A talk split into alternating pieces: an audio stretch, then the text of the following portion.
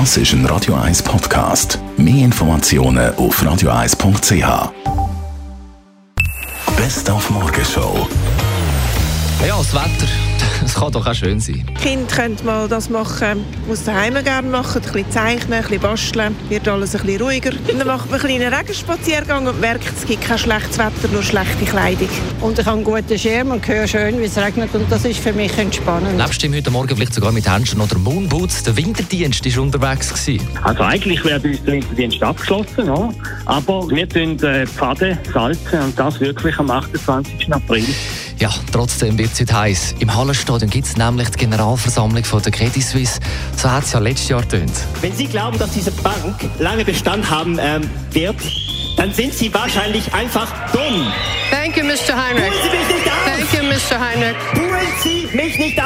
Hier zu sagen, okay? Das GV von der CS ab um halb elf in der behalten wir Sie da bei Radio 1 natürlich auf dem Laufenden.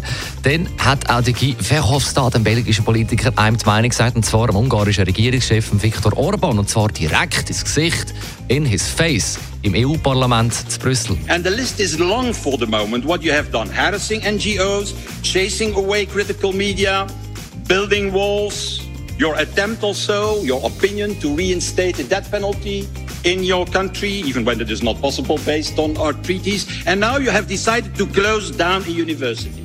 And my request to you is how far will you go? What is the next thing?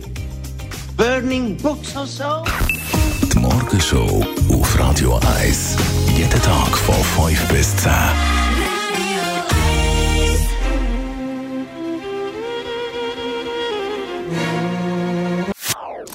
Das ist ein Radio 1 Podcast. Mehr Informationen auf radio1.ch.